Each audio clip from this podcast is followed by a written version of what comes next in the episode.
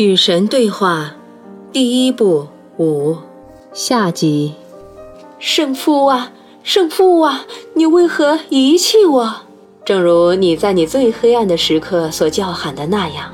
可是我从来不曾遗弃你，而是永远站在你身边，随时准备提醒你，让你想起你的真实身份，准备随时准备呼唤你回家。因此，如果你要成为黑暗中的光，就请别抱怨。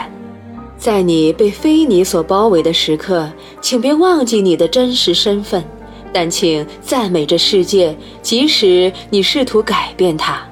请认识到，在受到最大的考验时，你的所作所为可能是你最大的成功，因为你创造的经验表明了你的真实身份以及你的理想身份。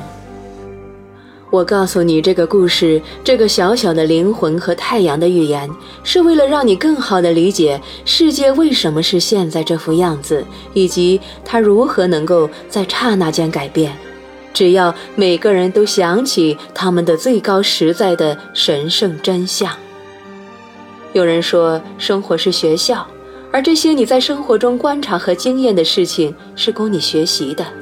我之前回应过这个观点，现在我再告诉你，你所进入的这种生活并没有什么好学的，你只需要展示你已有的知识，在展示知识的过程中，你要将其付诸实践，创造出新的你自己，这样你就能证明你的生活是有意义的，是有目标的，这样你就能让它变得神圣，尼尔。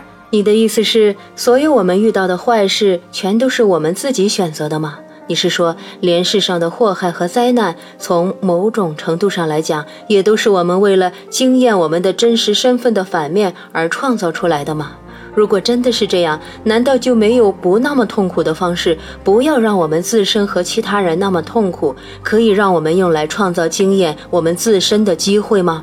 神说：“你问了几个问题，他们都是好问题，让我们挨个儿来解决。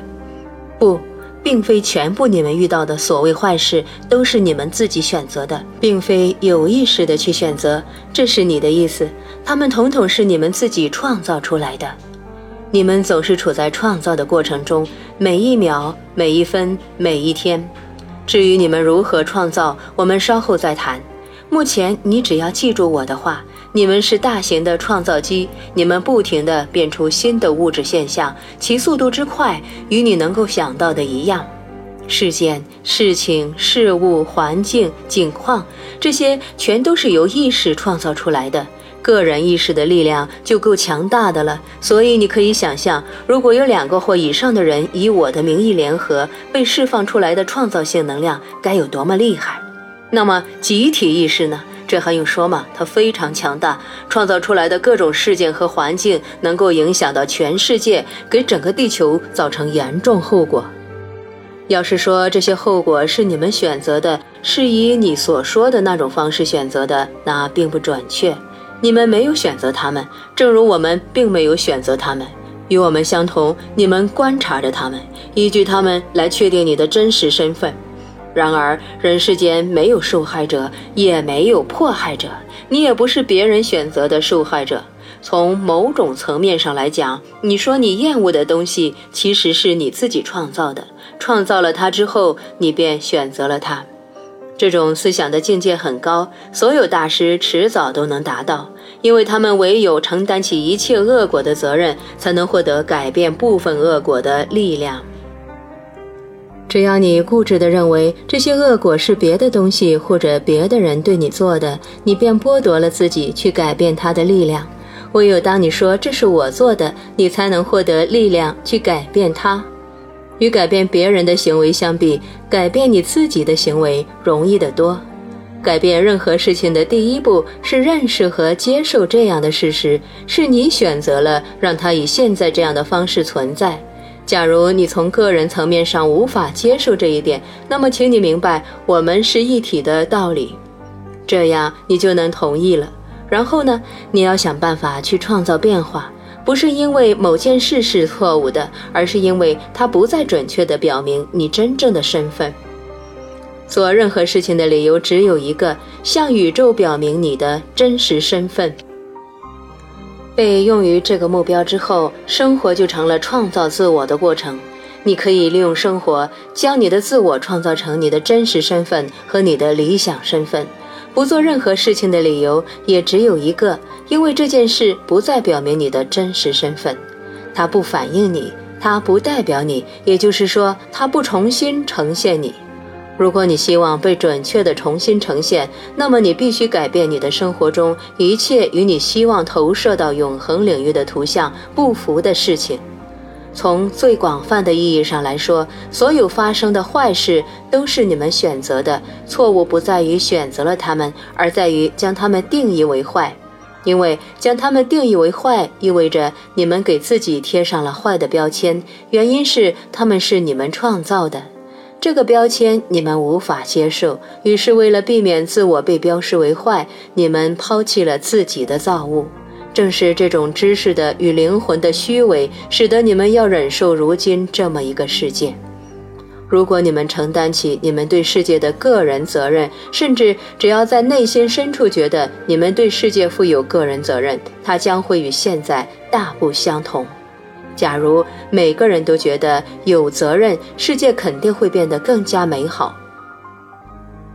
正是因为这个道理是如此浅显明白，它才会如此恼人，如此富于讽刺意味。世界的各种自然灾害和灾难，比如龙卷风、台风、火山喷发和洪水；世界的各种物质性混乱，并不是由你独立创造的，你创造的是这些事件对你生活的影响程度。这些发生在宇宙中的事件，绝不能说是你引发或者创造的。创造了这些事件的是人类的联合意识，世界上所有人通力协作，共同生产了这些经验。你们每个人单独所做的是在他们之中行动，确定他们对你们的意义，并依据你与他们的关系来确定你的真实身份和你的本质。因此，你们集体的、单独的创造了你们正在经验的生活与时代，以便灵魂能够实现进化的目标。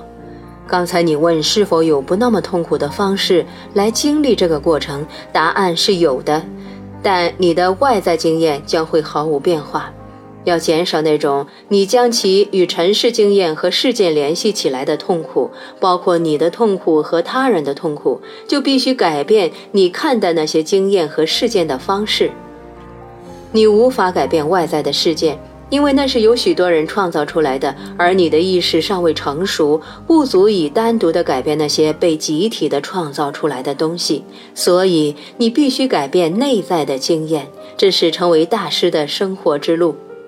没有什么事物本身是痛苦的，痛苦是错误思维的结果，它是思维中的错误。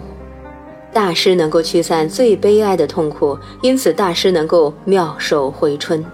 痛苦源自你对事物做出的判断，移除判断，痛苦消失。判断的依据往往是从前的经验。你关于事物的看法来自某个关于该事件的先行看法，你的先行看法又来自某个更早先的看法，以此类推，就像垒砖块那样，直到最后你沿途回到了最初的思维。所有的思维都是创造性的，而最强大的思维莫过于原始思维，所以这种原始思维有时被称为原罪。如果你关于事物的原始思维是错误的，那么它就是原罪。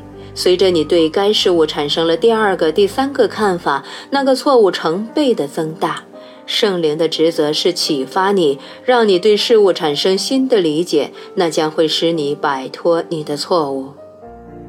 尼尔，你是说我不该为非洲挨饿的儿童、美国的暴力与冤案、巴西那场夺去数百人命的地震感到难过吗？神说：“神的世界里没有应该或不该，你想做什么就去做吧，去做那些反映你重新呈现更好的你的事情。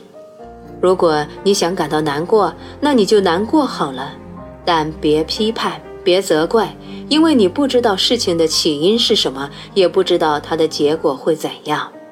请你记住，你责怪的将会责怪你，你批判的将会变成你自己。”较好的做法是设法去改变这些不再反映最真实的你的事情，或者帮助别人去改变这些事情。更好的做法是去祝福所有人，因为一切都是神借由活着的生命所创造的，而活着的生命便是最高贵的造物。尼尔，我们可不可以暂停，让我喘口气？刚才我听到你说神的世界没有应该和不该，我没听错吧？神说没听错。尼尔说：“那怎么可能呢？如果你的世界里没有，那在什么地方才能有呢？”神说：“倒也是，那在什么地方？”尼尔说：“我再重复这个问题：如果应该和不该没有出现在你的世界，那他们会出现在哪里呢？”神说：“出现在你的想象中。”尼尔说：“但有人曾经叫我分辨对与错、是与非、应该与不该。他们说，所有这些规则都是你，也就是神定下的。”神说：“那是教你的那些人搞错了。我从来不曾规定对或错、是或非。那么做等于彻底夺走你最大的天赋，那就是随心所欲的形式，并经验其后果的可能。”以及依照你的真实身份的形象和模样创造新的你自己的机会，还有依照你对自己能力的最大观念去不断超越自己的空间。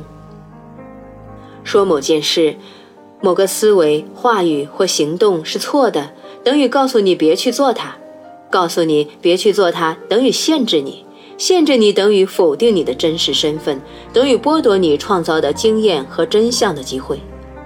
有人说我赠予你自由的意志，然而这些人也宣称，如果你不遵从我，我将会把你打入地狱。那算是什么自由的意志呢？难道这不是对神的嘲讽吗？难道这等于说我们之间不存在任何真正的关系吗？